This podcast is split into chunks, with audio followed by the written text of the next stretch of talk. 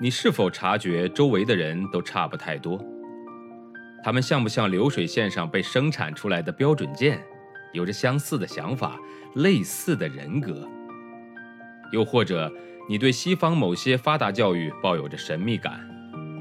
那留学又意味着什么？也许本书会给你一些启发和答案。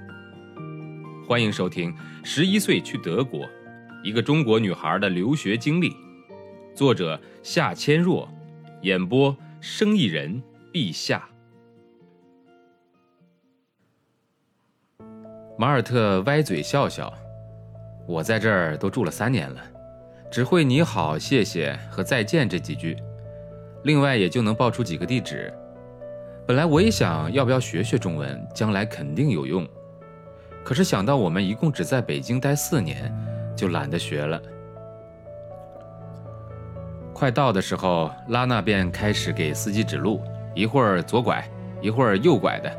经过路边一家店时，他突然大叫一声：“你停！”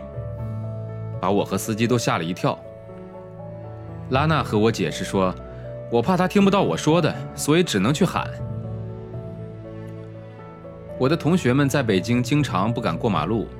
这时他们会拦下一辆出租车，司机问去哪里，他们就伸手指向马路的对面的某幢楼。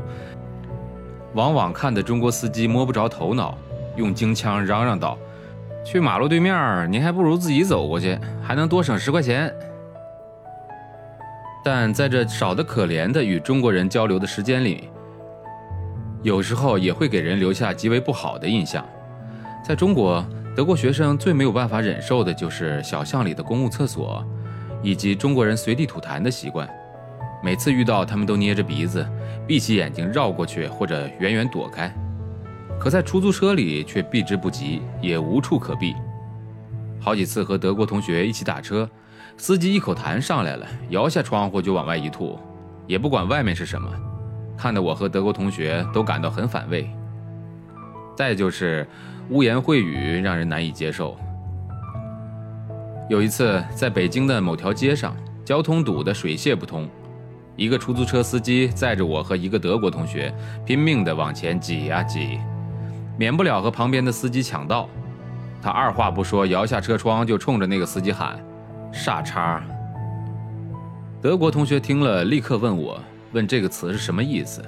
我说：“反正就是骂人的话。”他听到后，明显对司机有了反感。不过，也有一些让人感到美好的经历。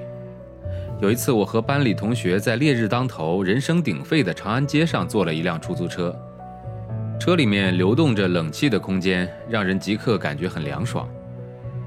封闭的车窗把嘈杂紧紧关在了外面，车里飘绕着古筝弹奏的乐曲。窗外的长安街上是嘈杂的车水马龙，马路两侧人山人海，但是美妙绝伦的音乐却让人仿佛身临高山流水，如诗如画的意境。我的德国同学让我帮着问一下司机放的是什么音乐，司机说是在北京郊区的寺院里买的佛教音乐，并解释说，我开出租车都快十年了，北京的交通实在太糟糕了，天天堵车。佛教音乐让人听了心里很平静，只要是一堵车，我就关上窗放音乐，所以别的司机急，我不急。有句话不是说人要对自己好一点嘛？德国同学听了我的翻译后，通过后视镜冲着司机竖了竖大拇指。当天，同学就求我帮他去买一盘同类型的音乐光盘。北京的街道上几乎天天都堵车，同样是出租车司机。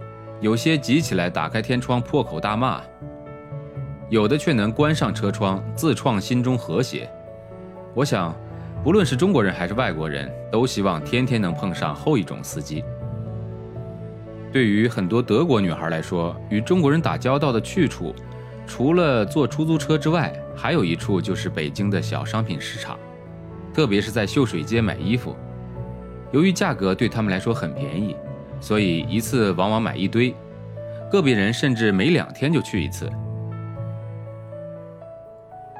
本章节演播告一段落，感谢您的收听，欢迎您持续关注生意人陛下的其他节目。